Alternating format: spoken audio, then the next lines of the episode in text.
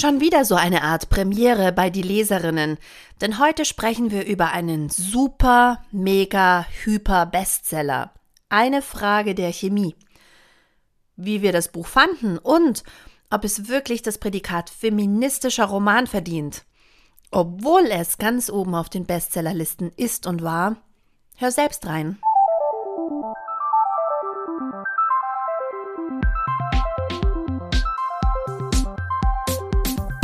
Die Leserinnen.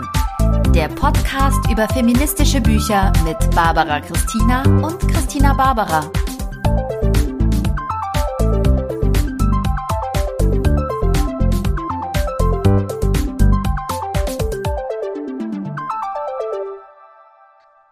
Hallo Barbara. Hallo Christina. Es ist mal wieder soweit. Es ist mal wieder soweit. Oh, du hast ein Buch mitgebracht. Oh ja, ich habe ein Buch mitgebracht. Und zwar sprechen wir heute über einen super, mega, crazy, krassen Bestseller. Bestseller? Oh ja, okay. in aller Munde. Okay, ich bin gespannt. Was ist es? Wir sprechen heute über eine Frage der Chemie von Bonnie Garmis. Mhm. Hast du davon schon mal gehört, Barbara? Ähm, um ehrlich zu sein, nur von dir. der Bestseller ist ein bisschen an mir vorbeigerauscht. Ähm, Wann warst du das letzte Mal im Buchladen? das steht überall, dieses Buch. Ich habe gerade eben wieder eine ganze Wand mit diesen Büchern gesehen. Uh, okay. Ähm, also ist es ein Sachbuch oder ist es ein Roman? Es ist ein Roman und bei so Bestseller. Deswegen ist er an mir vorbeigegangen. Ja, du liest ja gar keine Romane. nee. Bei Rom aber bei Bestseller-Romanen bin ich ja immer von Haus aus ein bisschen skeptisch. Vielleicht liegt es auch immer noch an meiner ähm, an, an, meiner Schulerfahrung, wo man, wo einem ja erklärt wurde, das wäre ein fantastisches Buch und dann hat sich überhaupt nicht interessiert hm. und dann dachte ich so, äh, dein Homofaber-Trauma. Genau. Ja, mein okay. Homofaber-Trauma. Das, das lösen wir hier auf mit dem Podcast. Ich, ich glaube, es wird besser. Ich glaube, es wird besser. Nächstes Jahr sprechen wir nochmal und dann reflektieren wir da. Dann. Vielleicht muss ich auch Homofaber einfach nochmal lesen. Vielleicht war ich einfach zu jung. Kann ja auch sein. Ähm, und kann jetzt mit mittelalten Männern mehr anfangen. Hm. Und vielleicht lässt du aber, den Penis wachsen. Kannst du damit mehr anfangen? Oder einen kleinen Schnäuzer? Ja. Schnäuzer ist nicht das Problem. so, jetzt lass uns mal zum Buch kommen. ähm, also normalerweise mache ich eben um um Bestseller erstmal einen Bogen. Aber dann hat wirklich meine Freundin also, Flora mir einen. Dafür haben wir Artikel aber schon ganz schön viele Bestseller besprochen. Ja, aber bei so Romanen, ich bin da echt skeptisch. Okay. Und wenn dann auch noch Frauenroman draufsteht, ich weiß nicht, ich denke dann immer, ich bin gar nicht sicher, ob das so für mich ist. Aber meine Freundin Flora hat mir wirklich einen Artikel nach dem anderen aus der Zeitung ausgeschnitten und, und mitgebracht. Wir sind Fan von deiner Freundin Flora. Die hat uns nämlich schon ganz viele tolle Dinge empfohlen. Absolut. Liebe Grüße und an Flora. Liebe Grüße an Flora. Und dann bin ich in den, Buch, in den Buchladen meines Vertrauens gegangen und habe gesagt, okay, na gut, jetzt kommst du mit. Auf dem Cover ist eine sehr patente Frau, offensichtlich im einem Retro-Look. Ich sage jetzt mal 60er Jahre, weil da spielt nämlich der, das Buch und schaut so mit ganz forschem, kecken Blick irgendwie den, den Leser oder die Leserin an. Ich befürchte, dieses Buch ist hauptsächlich von Leserinnen gelesen worden, aber da kommen wir noch dazu. Wer ist die Autorin? Die Autorin, was für eine fantastische Geschichte. Allein deshalb bin ich jetzt immer begeisterter von diesem Buch. Bonnie Garmis hat mit Mitte 60 im Frühling 2022 mit diesem Buch ihr Debüt veröffentlicht. Sie wollte eigentlich Nein. Ja, sie wollte eigentlich immer Autorin werden oh. und hat auch oh. Literatur studiert und hat dann aber als Redakteurin und Texterin gearbeitet. Und ist Mutter geworden. Lass mich raten. Habe ich jetzt gar nicht, da habe ich jetzt gar nicht nachrecherchiert, Barbara. Das ist, ist nur eine völlig Theorie. irrelevant. Auf jeden Fall, das Leben kam dazwischen. Und mhm. ähm, sie sagt in einem Interview, dass sie so frustriert war an einem Tag über diesen verdammten Sexismus bei der Arbeit, dass sie nach Hause gegangen ist und das erste Kapitel geschrieben hat. Ah, Wut ist ein guter Antreiber, merken wir auch. Immer, immer. Im Original heißt das Buch Lessons in Chemistry, was eigentlich noch ein bisschen cooler vom Titel ist, kommen wir aber noch dazu, wenn wir über den Inhalt sprechen. Und übersetzt hat es äh, oder haben es ein Übersetzerteam, Ulrike Wasel und Klaus Timmermann. Es ist im Piper Verlag erschienen 2022. Es ist ein Number One Spiegel Bestseller. Hat auch so einen Aufkleber bestimmt. Und es hat, das Buch hat zehn, über 10.000 Bewertungen und da ist dabei bei diesem einen Portal, wo ich immer nachschaue, immer ja, noch und hast du uns auch 4,5 Kategorien Sterne. mitgebracht? Ja, 4,5 Sterne von 5 Sternen bei über Oh, 10.000 okay, okay. Bewertungen. Ja, das ist schon ein guter Durchschnitt. Also Majoritätsdruck. Ja, 10.000 Ja, ja, Leserinnen können nicht, können sich nicht täuschen, lesen sie dieses Buch. Ähm, bei den Ich bin- Ranglisten ist ganz lustig. Und zwar ist es, jetzt halte ich fest, auf Nummer 29 in Büchern. Bücher, Bücher. Es gibt auch Bücher, Bücher? Bücher, Ja, einfach Bücher. in, in Bücher. allen Büchern auf Amazon ist Uh, es Nummer 29. Das in ist ja allen. crazy. Crazy, super crazy, krass Bestseller. Ist Nummer 8 in Gegenwartsliteratur. Ja, wobei spielt halt in der Vergangenheit, aber who cares. Und ähm, Nummer 9 in Psychologie und Hilfe. Warum weiß niemand. Und Nummer 13 in Frauenthemen sind ja immer ein bisschen Psycho. Was? Ja. Natur? Wahrscheinlich. Literatur. Ach, Literatur. in Natur. Literature. Ah, ah. Ja. Also da würde ich mal zusammenfassend sagen, ähm, da hat sie jahr- jahrzehntelang ähm, hier angestaut und dann ist wie so, ein, wie so eine Flut äh, hinein in die Ranglisten geströmt. Ihr Ja. Werk. Und dann muss sie aber wirklich so einen Musenmoment gehabt haben, wo ihr der perfekte Plot eingefallen ist, weil der Plot ist mega gut. Es geht um eine Chemikerin, Elizabeth Zott, mit, also Zott wie der Joghurt, Sott. Ähm, und die ist eine ganz besondere Frau. Der, das Buch spielt in den frühen 60er Jahren in den USA.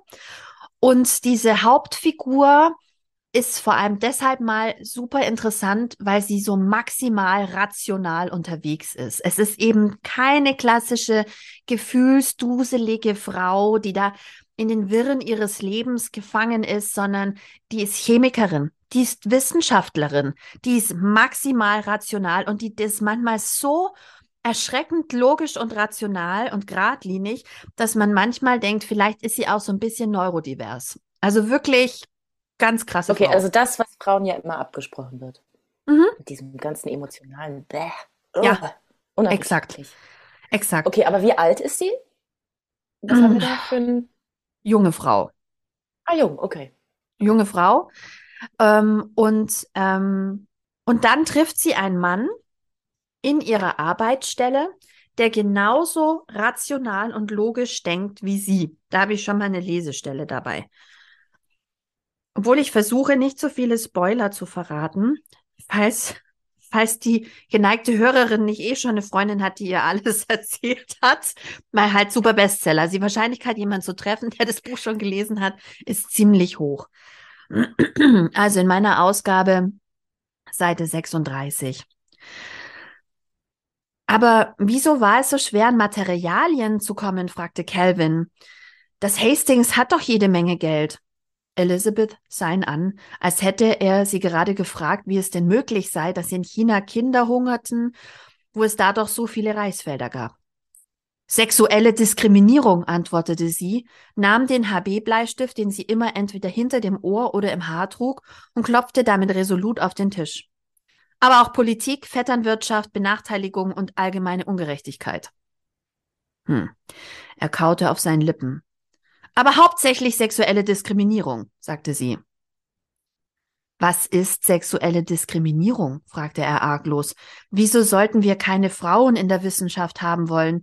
Das ergibt keinen Sinn. Wir brauchen alle wissenschaftlichen Köpfe, die wir kriegen können. Elizabeth sah ihn verwundert an. Sie hatte Calvin für intelligent gehalten, erkannte aber jetzt, dass er vielleicht zu den Menschen gehörte, die nur in einem speziellen Gebiet intelligent sind. Sie musterte ihn genauer, als überlegte sie, wie sie vorgehen sollte, um ihn zu durchdringen. Sie nahm ihr Haar in beide Hände und drehte es zweimal, bevor sie mit ihrem Bleistift, bevor sie es mit ihrem Bleistift in einem Knoten auf dem Kopf feststeckte. Als Sie in Cambridge waren, sagte sie vorsichtig und legte die Hände wieder auf den Tisch. Wie viele Wissenschaftlerinnen kannten Sie da?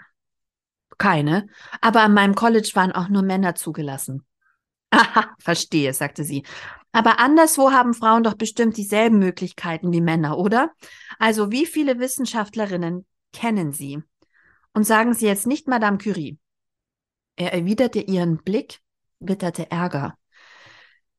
Kelvin, das Problem ist, sagte sie mit Nachdruck, dass die Hälfte der Bevölkerung mit missachtet wird. Es geht nicht nur darum, dass ich nicht die nötigen Materialien bekomme, um meine Arbeit zu machen. Es geht darum, dass Frauen nicht die nötige Ausbildung bekommen, um das zu tun, was sie tun sollten. Und wenn sie doch studieren, dann niemals an einer berühmten Uni wie Cambridge. Was wiederum bedeutet, dass man ihnen weder dieselben Möglichkeiten bietet, noch denselben Respekt entgegenbringen wird. Sie fangen ganz unten an und bleiben auch da. Von der Bezahlung will ich gar nicht erst reden. Und das alles, weil sie nicht auf eine, eine Universität gegangen sind, die sie erst gar nicht aufgenommen hätte. Sie meinen also, sagte er langsam, dass mehr Frauen tatsächlich in der Forschung arbeiten wollen? Ihre Augen wurden groß. Natürlich wollen wir das. In der Forschung, in der Medizin, der Wirtschaft, der Musik und der Mathematik. Überall. Dann stockte sie kurz, denn in Wahrheit hatte sie nur eine Handvoll Frauen kennengelernt, die in der Wissenschaft oder irgendeinem anderen Bereich arbeiten wollten. Die meisten Kommilitoninnen auf dem College behaupteten, sie wären nur da, um angemessen unter die Haube zu kommen. Es war befremdlich, als hätten sie alle etwas genommen, das sie vorübergehend unzurechnungsfähig gemacht hatte.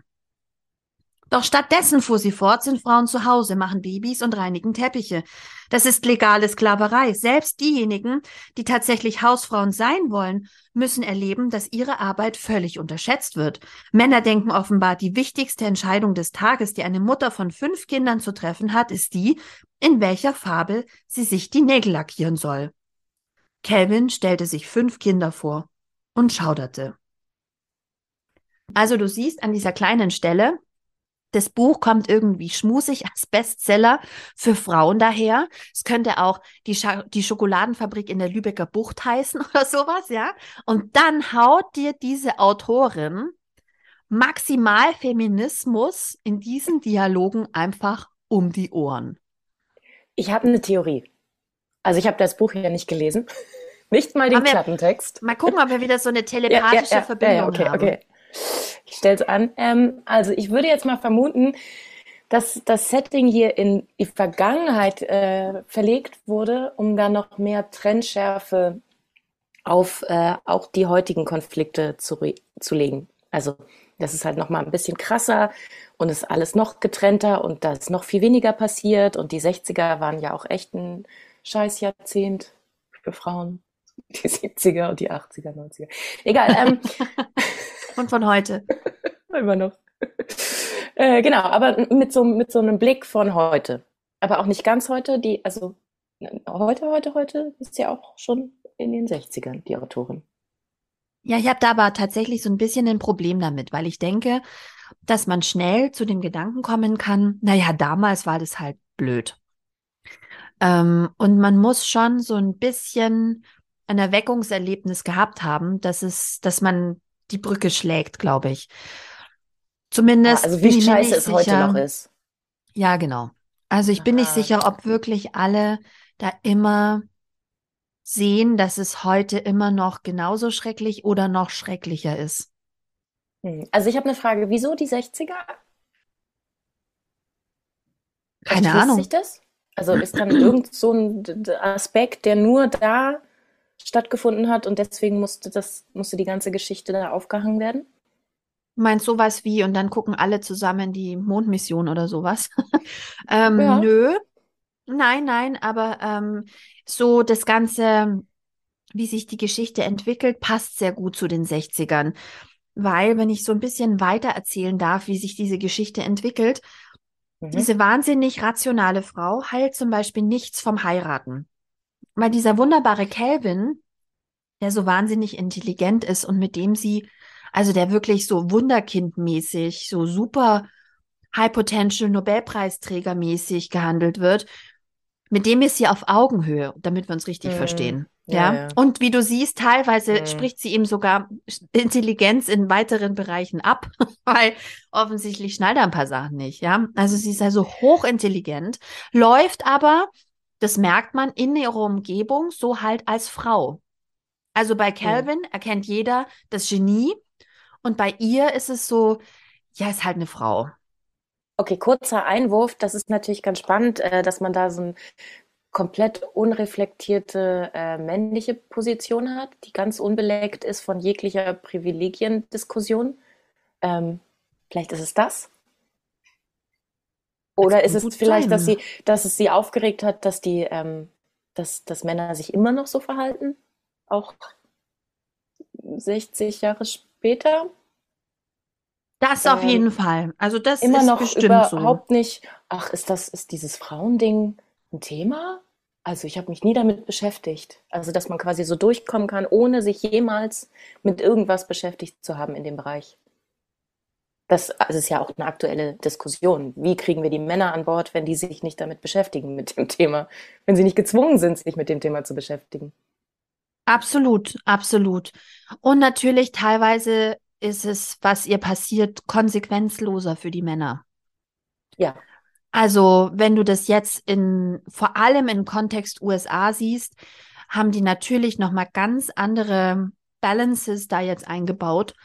Also sexuelle Übergriffe, ähm, überhaupt einer Kollegin auf die Schulter zu klopfen, ist ja schon, da hast du schon ein Problem, ja. Also die sind da ja im Moment sehr, sehr ähm, streng, zu Recht. Also Zu die Grenzen Recht? sind, Ich naja, möchte also auch nicht einfach auf, ich möchte auch nicht einfach auf die Schulter geklopft sag werden. ich doch, zu Recht sind die sehr Ja, streng, dass ja. sie eben sagen, nee, man fasst Leute nicht an. Ja, genau. Nein, das fängt bei kleinen Dingen an und wir möchten, dass ihr euch dessen bewusst seid, dass einfach Menschen Grenzen haben. Vor allem körperlich gibt's da einfach gar keine Diskussion. Ja, antatschen ist antatschen und dann bist du ein Arschloch. Fertig. Ich glaube schon, dass dieses, ähm, dass die Dinge so vermeintlich klarer waren in den 60er Jahren, mehr schwarz und weiß und die Ungerechtigkeit vielleicht deutlicher, ist natürlich ein, ein Stilmittel, weil das, was, was Elizabeth passiert, kann halt heute genauso passieren. Aber vielleicht kann man es Oh mehr ja. und deutlicher machen, wenn man es eben in den 60er Jahren verortet. Oder wie, wie krass Oh ja, es der, dann der einfach männliche, ist. der männliche Genius, der mich wirklich wahnsinnig wütend macht, der so gefeiert wird. Ist Ja. ein ganz, ganz toller, schlauer. Ja, Ein Entschuldigung, und ganz hier genialer Mann. alle anderen Frauen, die hier neben mir stehen, die sind viel besser, aber die werden nicht gefeiert. Na, danke auch. Ich finde eh grundsätzlich, es gibt ganz wenig, es passiert ganz selten, dass Frauen wirklich als, wow, die ist so genial, die ist so schlau, ich flipp aus. Also wir feiern ja, Ja, zum Beispiel ja. immer Theresa Bücker so ab, weil die wirklich, Mhm. ja, bei der muss im Oberstübchen schnackeln wie verrückt. Aber ich habe auch schon andere Frauen getroffen, wo ich dann im Nachgang wirklich dachte, wow, einfach wie schnell die Sachen begreift und umsetzt und äh, wie die Dinge begreift und versteht und so, wow, ja, und in Verbindung setzt. Da, da, aber davon hört man selten. Oder ist es schon das, ist es schon ein Ritterschlag, wenn die dann immer in die Talkshows eingeladen werden? Ich weiß es nicht. Ja, und zusätzlich ist es ja dann auch so, dass die Frauen ähm, sich ja auch selber so ein bisschen kleiner machen, Mhm. oft. Also Mhm. dann so, ja, ja, ja, es ist ja alles nicht so. Ich mache ja auch nur, ich bin ja nur ich. Das Ja, das ist halt hier mich. der, der, der Applaus, den die Männer da ihr ganzes Leben bekommen. Mhm. Ja. So, der, der, Und dann, sie, wenn sie nicht halt bekommen, was sie wollen, dann sind sie sehr überrascht. Zum Beispiel macht Calvin ihr dann irgendwann einen Heiratsantrag. Sie wohnen zusammen, sie arbeiten zusammen, sie sind auch wirklich das perfekte Paar. Oh, Die wohnen zusammen in den 60ern und sind nicht verheiratet. Ja, ja, ja. Auch ein bisschen kommt auch, weil die ähm, nicht so stete Elternhäuser haben. Also auch das spielt in dem Buch dann später eine tragende Rolle. Ähm, War das was für ein überhaupt Background die erlaubt? Also in, in Deutschland in den 60ern, äh, da war das noch illegal. Da konntest du äh, für, es ist, also es war strafbare Handlung. Nee, ich glaube, strafbar war, wenn du zum Beispiel deinem Sohn und seiner Tochter, äh, seiner Freundin erlaubt hast, bei dir zu übernachten, dann gab's Kuppelei. Oder wenn du ein Hotelbesitzer warst und unverheiratet. Aber ich glaube, wenn Ja. du eine Wohnung, ich weiß es nicht, ist, ein, ist halt Aber sein die Haus. musst du ja auch mal anmieten. Ah, Mhm. okay. Auf jeden Fall, Calvin macht Elizabeth einen Heiratsantrag in der Cafeteria, vom Wissenschaftlichen Institut und alle schauen zu und sie stößt damit nicht nur ihn vor den Kopf, auch, sondern auch die anderen. Und keiner weiß, was er damit anfangen soll, weil das ist ja offensichtlich das höchste Ziel, dass man verheiratet ist.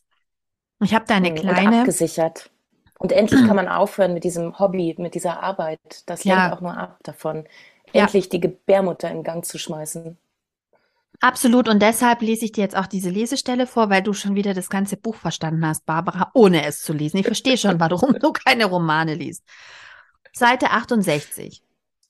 Calvin riss die Augen auf. Du sagst nein? Ja. Elizabeth! Calvin, sagte sie vorsichtig und griff über den Tisch, um seine Hände zu nehmen, während sie sein bekümmertes Gesicht betrachtete. Ich habe gedacht, wir wären uns da einig. Als Wissenschaftler wirst du doch verstehen, warum eine Ehe für mich nicht in Frage kommt. Aber seine Miene ließ kein solches Verständnis erkennen. Weil ich nicht das Risiko eingehen kann, dass mein wissenschaftlicher Beitrag von deinem Namen überlagert wird, stellte sie klar.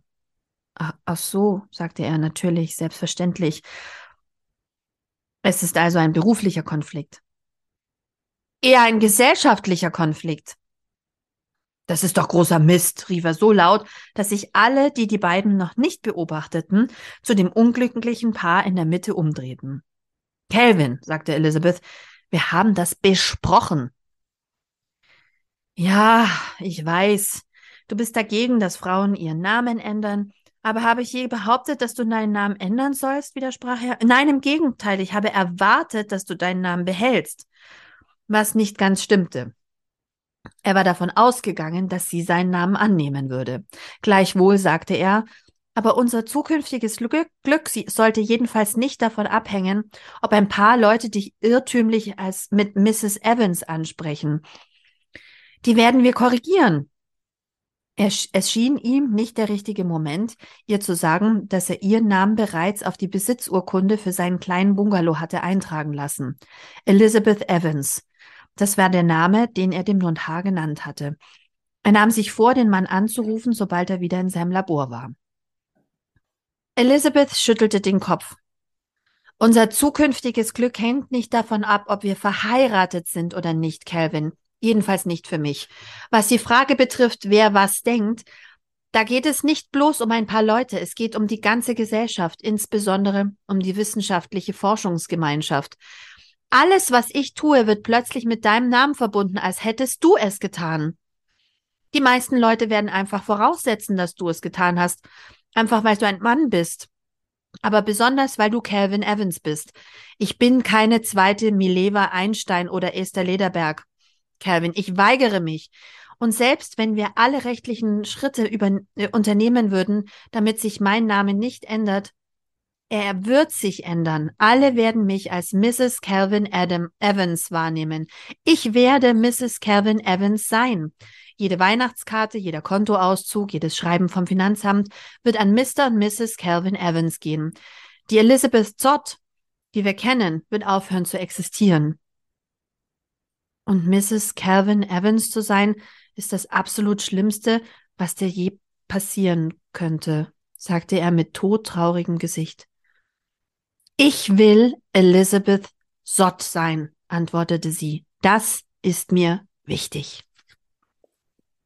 Oh nein, jetzt weine ich gleich. Diese, hm. diese wahnsinnig ignorante, geradezu gewalttätig ignorante Art, sie dann auch schon in die, in die Besitzurkunde da, also Besitzurkunde einzutragen mit dem neuen Namen, den er ihr gegeben hat, wie so ein Hund. Und dass die Besitzurkunde, also quasi, er, sie ist ja dann auch sein Besitz. Also da geht halt ganz viel über Besitz und diese äh, Art und Weise, das wurde ja auch noch lange gemacht, ähm, die Frau mit auch dem Vornamen des Ehemannes anzusprechen. Das ist ja die komplette Auflösung des Ichs. Du bist ja gar nichts mehr außer die äh, Gebärmaschine des Mannes. Ja, die aber es ist lustig. Sowas wie ein Haushaltsgerät, sowas wie ein Toaster. Du bist sowas wie sein Toaster. Aber es ist lustig. Es ist so lustig, dass du das mit dem Haus erwähnst, weil das wird später noch total wichtig. Dass sie schon das, das Haus mitbesitzt. Es ist ja Aber da kommen wir gleich noch dazu. Bild. Der Besitz, hm. der Besitz, die, die Frau ist der Besitz des Mannes und ähm, nein, ja, da kann man jetzt sagen, der, er gehört jetzt auch das Haus. Das ist wichtig. Ja, Sein ich, Haus. Ja, ich weiß, ich habe das, ja, ich habe das auch verstanden. aber ich meine jetzt so als als literarisches Bild, so das der Besitz.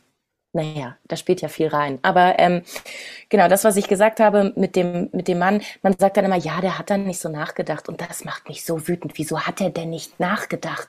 Wieso wissen denn 50 Prozent der Menschheit nicht, was das für 50 Prozent der anderen Hälfte der Menschheit bedeutet? Warum ist denn das so? Wie kann man denn darüber hinweggehen, über so grundsätzliche Dinge und grundsätzliche Themen, die einen beschäftigen? Haben denn all diese Männer keine Mütter, Schwestern, Tanten, Cousinen? Und womit haben die mit denen jemals gesprochen? Worüber sprechen die mit den Frauen, die sie kennen? Das würde mich mal interessieren. Über Weil Essen, wenn du Wäsche, Deko, Einladungen. Seltsam, oder? Grrr.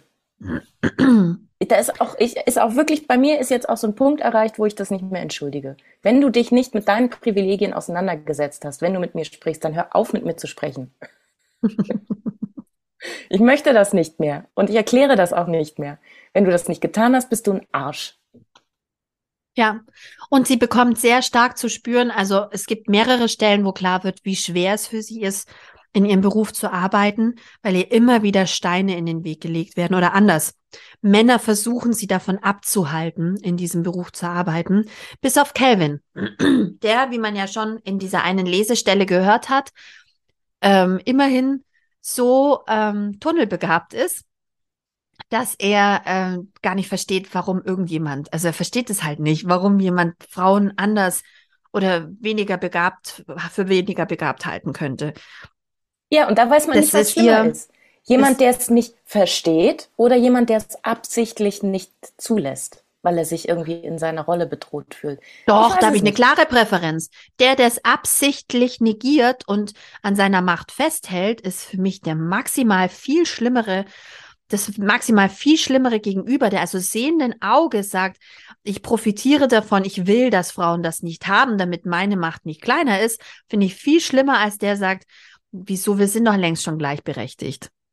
Nee, nee, da, nee, da widerspreche ich dir. Wirklich, weil die Arschgeigen, die hier irgendwie, nee, das darfst du nicht, weil du eine Frau bist, die haben es wenigstens verstanden. Die haben verstanden, dass da ein Unterschied ist und dass da unterschiedliche Realitäten sind. Und die kann man auch ordentlich bekämpfen mit allem, was man hat. Aber hier die, aber ich hab doch, ich hab dich doch lieb.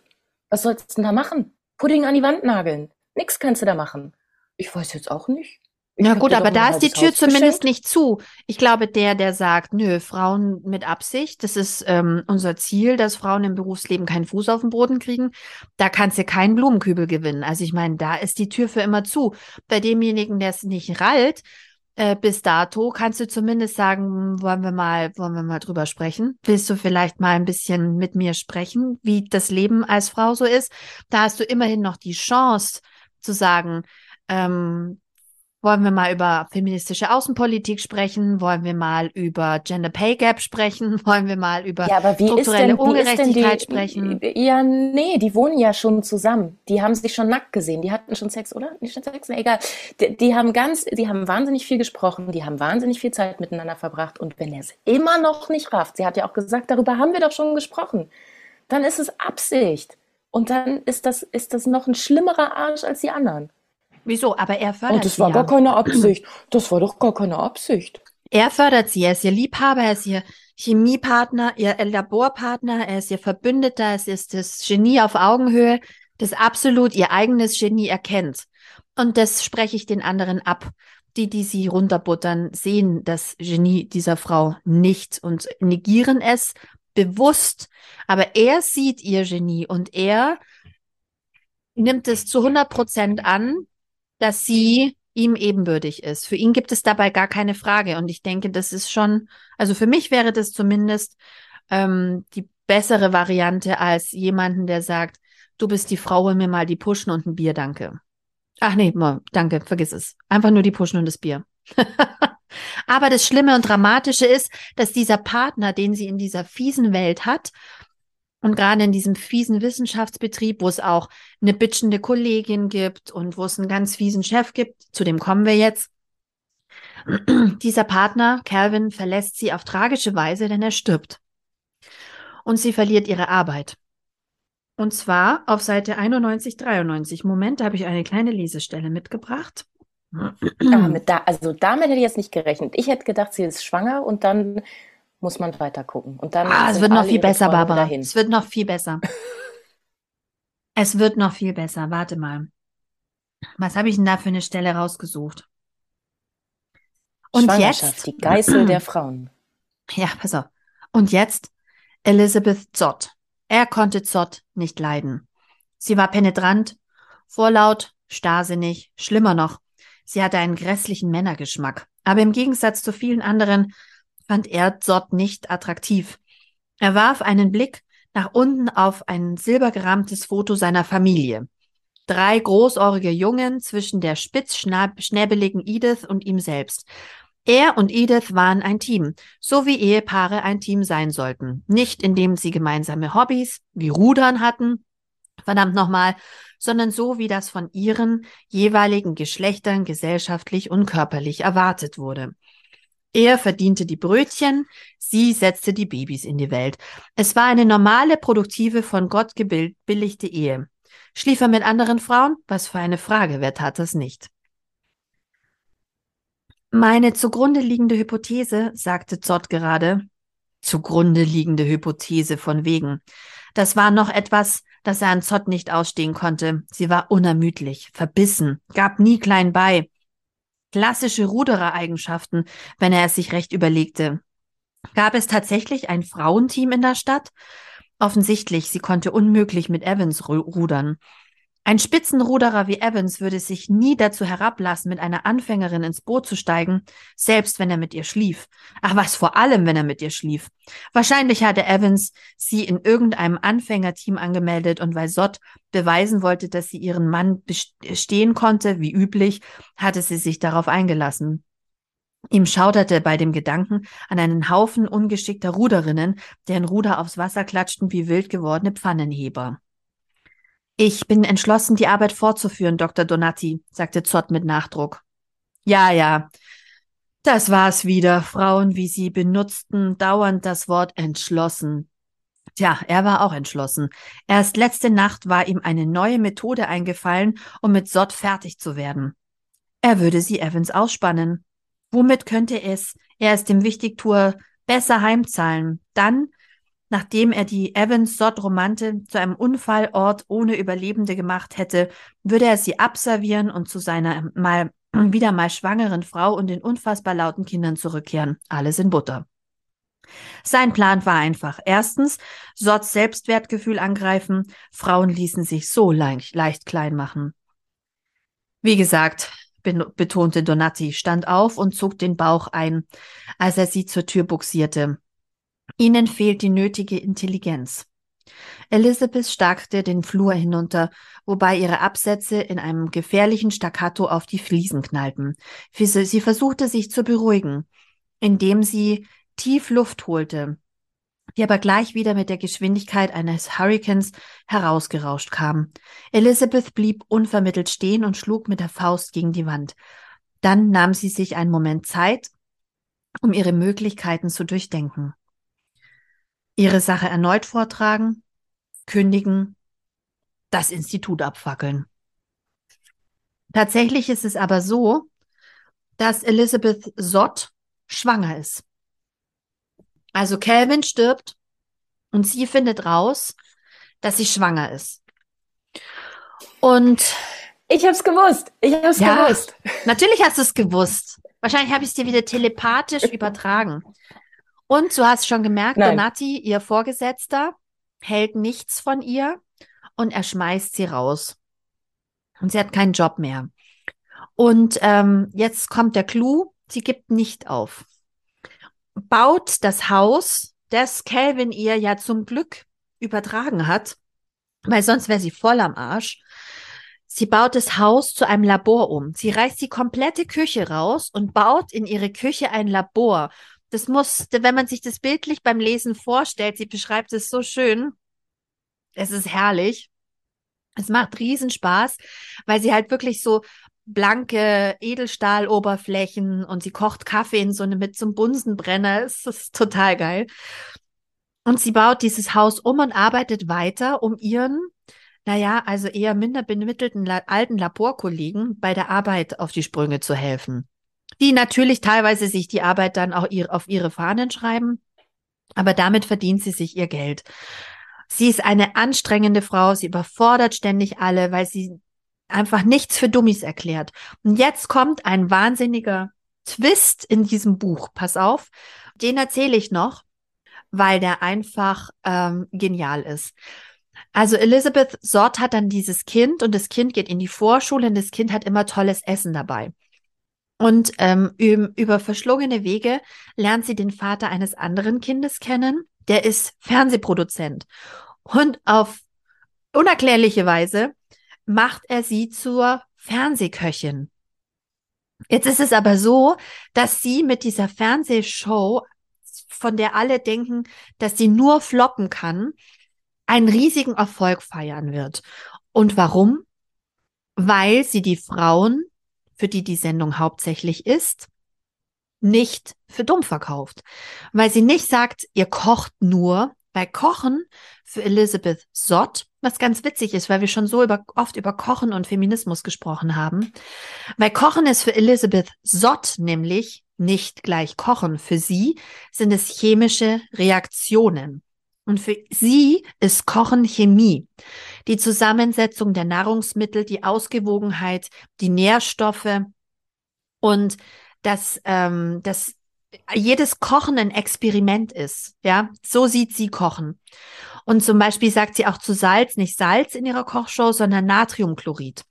Und sie begegnet damit allen auf absoluter Augenhöhe. Und immer wenn sie anfängt mit ihrer Sendung, sagt sie ganz streng, Kinder, eure Mutter braucht jetzt einen Moment für sich. Ich muss noch mal diesen diesen Satz raussuchen, der ist wirklich mega gut. Ich schreibe ihn in die Show Notes, weil sie wirklich Sie sieht die Frauen als Menschen, sie sieht die Frauen als intelligente Wesen, sie sieht mit Wertschätzung auf die Aufgaben, die diese Frauen übernehmen, äh, mit Wertschätzung und es ist genial. Ähm, ich spüre innere Widerstände.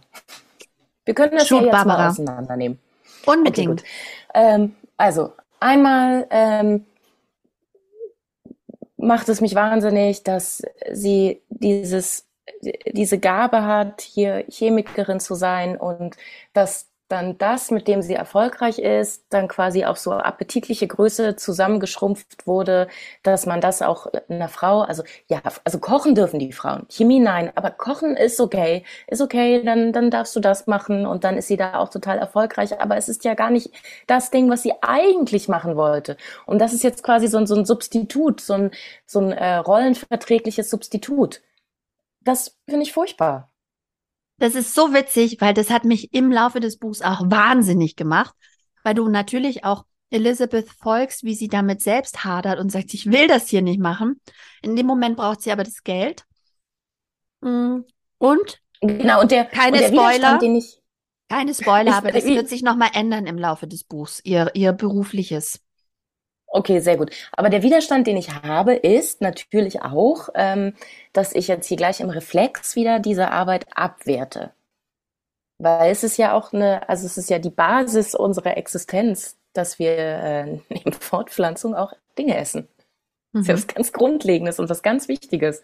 Und wieso werte ich denn das jetzt hier so ab, ähm, indem ich das in so ein, in so ein, naja, also in, in das äh, Hausfrauenuniversum rein sortiere. Das ist so schön, Ja, ist Barbara, ja das ist die perfekte. Überleitung. Weil was nämlich der schönste Aha-Effekt an diesem Buch war, ist, dass am Anfang Elizabeth ähm, so alleine dasteht. Man hat immer das Gefühl, sie ist so alleine, sie ist so eine Einzelkämpferin und auch die schlimmen Dinge, die ihr im Studium passiert sind, die ihr im Berufsleben passieren, man hat immer das Gefühl, sie steht alleine da und sie kann auf die Solidarität von niemandem zählen. Aber im Laufe dieses Buches verändert sich die Stimmung. Also dieser ganz feministische Unterbau, den man da praktisch drunter geschoben bekommt, der wird durch ein paar ganz tolle Twists ähm, hin zu einer Stimmung von Solidarität unter Frauen geschoben. Es ist einfach ein toller Page-Turner, dass er das schafft. Und gerade dieses Gefühl von Solidarität habe ich auch wirklich, hoffe ich, dass das unter den Leserinnen ankommt. Denn das Gefühl der Ungerechtigkeit ähm, wandelt sich eben am Ende zu einem Buch, ähm, wo es um Solidarität unter Frauen geht, wo Frauen Frauen unterstützen und dass alle miteinander verbunden sind und dass dieses Gefühl alle verbinden kann und dass wir Frauen uns dabei weiterhelfen können. Und ähm, nicht nur deshalb ist es wirklich ein sehr, sehr schönes Buch. Ich habe da noch eine kleine Lesestelle dazu. Willst du sie noch hören? Das ist meine letzte Lesestelle. Ja, warte, aber vorher möchte ich noch sagen, dass äh, das ja auch das ist, was wir die ganze Zeit predigen, dass wir nur mit Solidarität weiterkommen und dass wir uns zusammenschließen müssen. Weil sonst ist diese Welt auch wirklich ein sehr kalter, einsamer Ort, wenn wir denken, das betrifft nur uns und das ist so ein Einzelschicksal, weil ist es ja gar nicht. Und überhaupt, das habe ich jetzt auch schon zu wenig gesagt, sind wir Frauen ja auch statistisch gesehen mehr und wenn wir dazu noch die ganzen anderen marginalisierten Gruppen dazu packen, was wir auch immer mitdenken sollten als äh, intersektionale Feministinnen, sind wir in der Mehrheit verdammt nochmal. Ja. Und wir sind stark und wir sind klug. Und gerade in den 60er Jahren war das nicht klar. Aber ich hoffe, dass dieser Spirit eben auch Menschen berührt, zu verstehen, dass es in der Neuzeit noch nicht viel geiler ist. Letzte Lesestelle, die sehr viel, ist eher vom Ende des Buches, Seite 311, wo dieses Gefühl von Solidarität und dieses Wertschätzenden auf Augenhöhe von dieser genialen Frau, also du wirst einfach im Buch, ist dir klar, die Frau ist mega hypergenial. Und dieses Gefühl von Solidarität, das kommt in dieser Stelle sehr gut raus.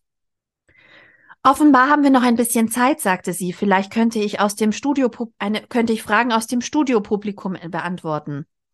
Sie sah den Kameramann an, der einen Finger an die Kehle hob, als wollte er sie durchschneiden. Nein, nein, nein, signalisierte er.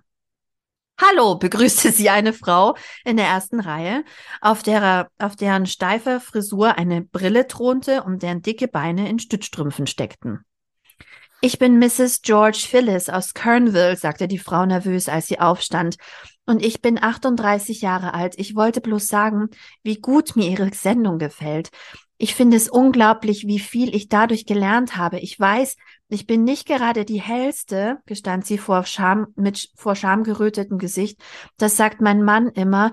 Aber als Sie letzte Woche gesagt haben, dass Osmose die Bewegung einer weniger konzentrierten, eines weniger konzentrierten Lösungsmittel durch eine semipermeable Membran in ein höhere, in ein höher konzentriertes Lösungsmittel ist, habe ich mich gefragt, ob, ähm, reden, reden Sie ruhig weiter. Naja, ob mein Beinödem vielleicht auch die Folge von mangelhafter hydraulischer Leitfähigkeit in Verbindung mit einem unregelmäßigen osmotischen Reflexionskoeffizienten des Plasmaproteins sein könnte. Was meinen Sie? Eine sehr detaillierte Diagnose, Mrs. Phyllis, antwortete Elizabeth. In welchem medizinischen Fachbereich praktizieren Sie? Oh nein, die Frau geriet ins Stottern. Nein, nein, ich bin keine Ärztin, ich bin bloß Hausfrau. Es gibt auf der ganzen Welt keine Frau, die bloß Hausfrau ist, sagte Elizabeth. Was machen Sie sonst noch? Nichts, nichts. Ein paar Hobbys. Ich lese gerne medizinische Fachzeitschriften. Interessant, was noch? Nähen, Kleidung, Körper, Mundverschlüsse. Ja, ich habe fünf Jungs, die verletzen sich andauernd. Und als sie im Alter ihrer Söhne waren, haben sie davon geträumt, was zu werden? Eine liebevolle Ehefrau und Mutter. Nein, im Ernst. Herzchirurgin, sagte die Frau, ehe sie sich bremsen konnte. Drückende Stille breitete sich im Raum aus, Ihr lächerlicher Traum hing schwer in der Luft wie, ein zu, wie zu nasse Wäsche an einem windstillen Tag.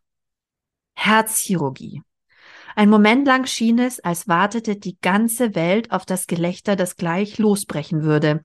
Aber dann ertönte am Rand des Publikums ein einsames, überraschtes Klatschen, unmittelbar gefolgt von einem weiteren und dann noch, von, und dann noch einem und dann zehn mehr und dann zwanzig mehr und bald war das ganze Publikum aufgesprungen und jemand rief laut, Dr. Phyllis, Herzchirurgin! Und das Klatschen wurde zu tosendem Beifall. Nein, nein, beteuerte die Frau über den Applaus hinweg. Das war ein Scherz. Ich kann das doch gar nicht. Außerdem ist es zu spät. Es ist nie zu spät, sagte Elizabeth. Aber ich könnte nicht. Kann nicht. Warum? Weil es sehr schwer ist. Die Frau hob die Fingerspitzen an die kleinen Schweißperlen, die ihre Stirn bedeckten. Aber wo soll denn jemand wie ich anfangen? In der Stadtbibliothek, sagte Elizabeth, gefolgt vom üblichen Eignungstest für, für ein Medizinstudium, dann Uni, dann Assistenzzeit. Die Frau schien plötzlich zu begreifen, dass Elizabeth sie ernst nahm. Glauben Sie wirklich, ich kann das schaffen? Fragte sie mit bebender Stimme. Was ist das Molekulargewicht von Bariumchlorid? 208,23? Sie kommen schon klar. Aber mein Mann ist ein Glückspilz. Übrigens, heute ist Gratistag, Mrs. Phyllis, sagte Elizabeth. Den hat mein Produzent sich neu einfallen lassen. Um unsere Unterstützung für Ihre furchtlose Zukunft zu zeigen, werden Sie heute meine Hähnchenpastete mit nach Hause nehmen. Kommen Sie bitte rauf und holen Sie sie ab. Unter donnerndem Applaus überreichte Elizabeth der jetzt entschlossen wirkenden Mrs. Phyllis die mit Folie abgedeckte Pastete. Unsere Zeit ist offiziell um, sagte Elizabeth, aber ich hoffe, Sie schalten morgen wieder ein, wenn wir uns mit der Welt der Küchenbrände befassen. Dann blickte sie genau in die Kameralinse und, als hätte sie es geahnt, direkt in die verblüfften Gesichter von Mrs. George Phyllis fünf Kindern, die sie in Kern Kernville vor dem Fernseher lümmelten, die Augen groß, die Münder weit aufgerissen, als hätten sie ihre Mutter gerade zum ersten Mal gesehen. Jungs, Deck den Tisch, befahl Elizabeth. Eure Mutter braucht einen Moment für sich. Das ist der Satz, das ist der Satz, den ich vorlesen wollte. Kinder, deckt den Tisch. Eure Mutter braucht einen Moment für sich. Und dieser Satz öffnet ihr, den denkt sie sich selber aus, der öffnet ihr die Herzen. Und diese Szene ist so berührend. Ähm, und die Solidarität in diesem Studium, Studio und ähm, was diese Frau einfach bewegt, ist einfach unglaublich. Es ist einfach eine unglaublich tolle Szene. Frauen helfen Frauen, auch wenn die sich selbst nichts zutrauen. War, wenn wir denen das nicht sagen, den anderen, wer dann? Und das ist dieses Gefühl der Solidarität. Hatte ich übrigens diese Woche auch. Da war ich auf einem Termin. Da sagte eine Frau, ah, sie traut sich das nicht zu. Und die Antwort der Männer im Raum war, ja, bla bla bla, an ihr vorbei, gar nicht auf ihre Frage. Und ich bin später zu ihr und habe gesagt, du weißt schon, dass du es einfach machen solltest, oder? Also in dem Moment, wo du sagst, du willst es, solltest du es einfach ausprobieren. Ich bin dafür, dass du das machst.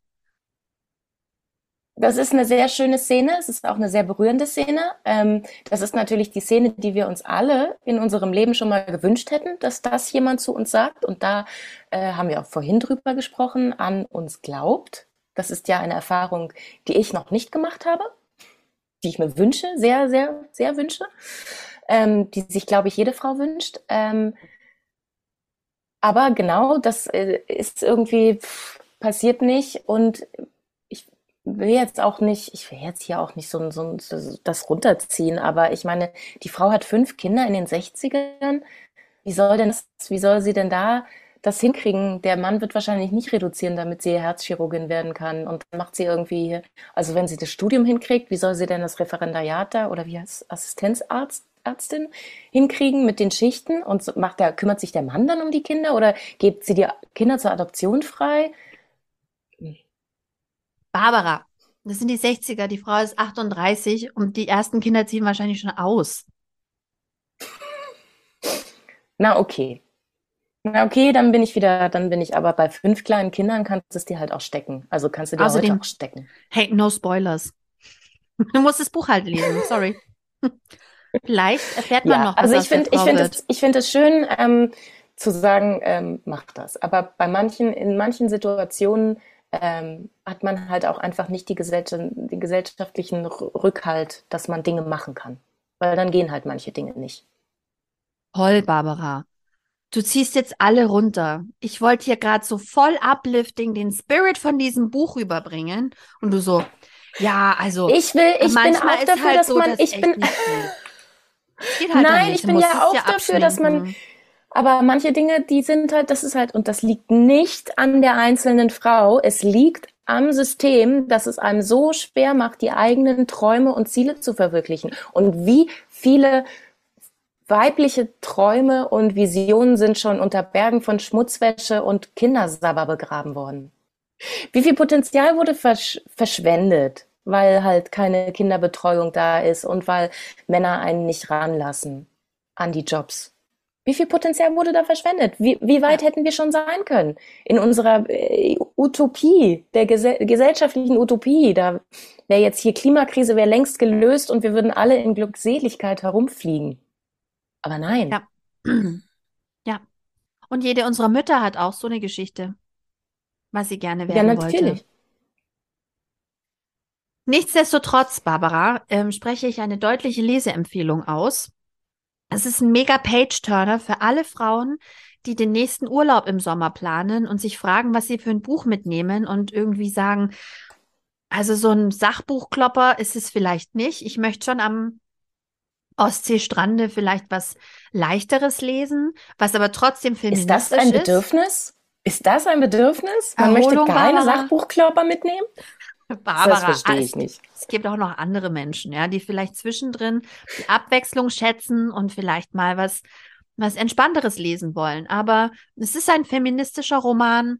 Da kann man nichts falsch machen. Es ist 10.000, über 10.000 Fünf-Sterne-Bewertungen können nicht täuschen. Nein, wirklich. Der liest sich super. Ähm, der, der ist fantastisch komponiert der hat am Schluss so einen guten, so einen guten Vibe. Es wird ein bisschen kitschig auch am Schluss, aber es macht nichts. Ich verzeih dem Buch das, dass so ein bisschen kitschig wird. Ich habe am Schluss auch ein bisschen geweint. Ich habe heute auch beim Vorlesen ein bisschen weinen müssen vielleicht. Und ähm, es ist das perfekte Buch, um es auch, also wenn du jemandem Grundsätze der Feminist, des feministischen Denken näher bringen willst, bei der du vielleicht denkst, da ist das Buch von Alexandra Zykonow vielleicht zu anzündend. Ähm, und du brauchst einen softeren Einstieg, um danach ihr das Buch von Alexandra Zykonow zu geben. Ähm, oder ein faktenbasierteres wie von Anke Domscheit-Berg. Ein bisschen gleich ist nicht genug. Dann ist es ein ähm, Belletristik-Einstiegsbuch, ähm, eine Einstiegsdroge, wo man wunderbar ähm, weiterdenken kann und ähm, wo man strukturelle Ungerechtigkeiten erkennen kann, wo die Dinge nicht so, also nicht alles bleibt so zwischen den Zeilen, das hat man an den Lesestellen ja auch gemerkt, sondern sie schreibt Dinge sehr konkret.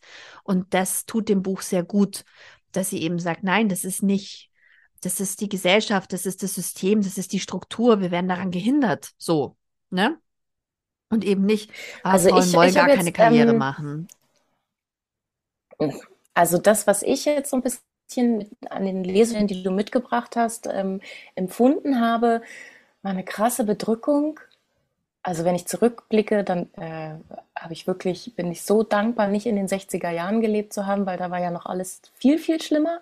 Und dann durchlebt man das alles und dann die okay, ich habe das Buch nicht gelesen, aber so die, die Erlösung, die dann einem gereicht wird, ist auch so ein bisschen fiktiv. Also eigentlich war es halt auch alles richtig scheiße. Und da gab es ja noch nicht mal Verhütung. Da gab es Rausziehen. Naja. Und dann also, war auch eigentlich alles vorbei. Da gab es weder Abtreibung noch irgendwas, sondern dann mhm. war es auch aus. Dann kannst du auch noch sechs Kinder hinterher schieben. Ist ja auch egal. Machen das sind die heute 60er auch Menschen machen heute auch wieder Menschen, sehr konservative. Und das Menschen. ist auch total okay, wenn man das, äh, wenn man das aus vollem Herzen und mit äh, Pro-Choice hier, wenn man das entscheidet, wenn das dein Ding ist, go for it. Finde ich super. Kinder sind toll, äh, mach das bitte, brauchen wir auch unbedingt. Aber nicht aus, äh, ups, ist passiert, naja, jetzt ähm, egal.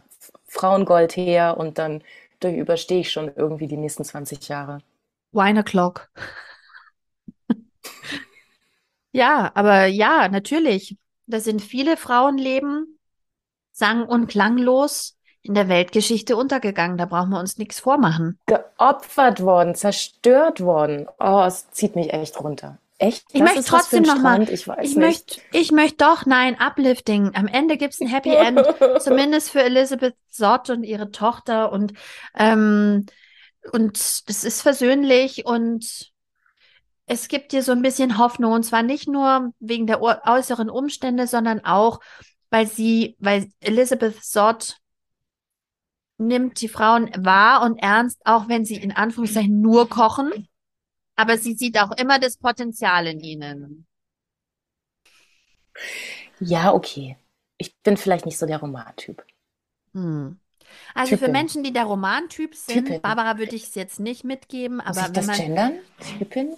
wenn du nicht so die Person bist, die auf Romane steht, dann ist es vielleicht nicht dein Buch. Aber ansonsten ähm, für so ein, also wenn ihr Urlaub plant dieses Jahr und ihr überlegt, ein, äh, äh, entspanntes feministisches, feministisches äh, Werk mitzunehmen, äh, dick genug für einen, ähm, ja, ich würde mal sagen, kommt darauf an, wie viel Zeit ihr zum Lesen habt am Strand. Ähm, das Buch hat, ja, das sind schon die Danksagungen, 456 Seiten. Also dick genug für, ich sag mal, jemand, der kleinere Kinder hat, drei Wochen Urlaub. ähm, super Buch.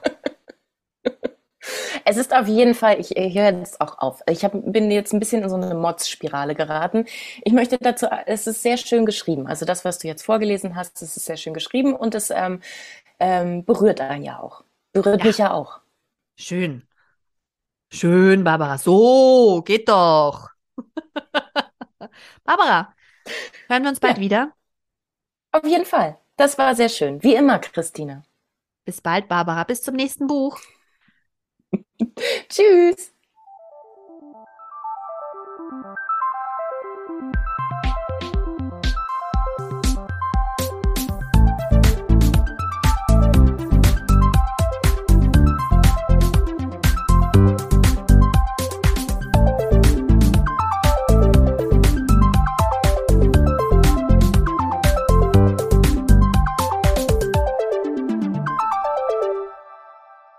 Das war der Podcast Die Leserinnen. Redaktion und Moderation Barbara Meyer und Christina Häusler. Produktion Christina Häusler. Musik Bernie Meyer. Danke fürs Zuhören.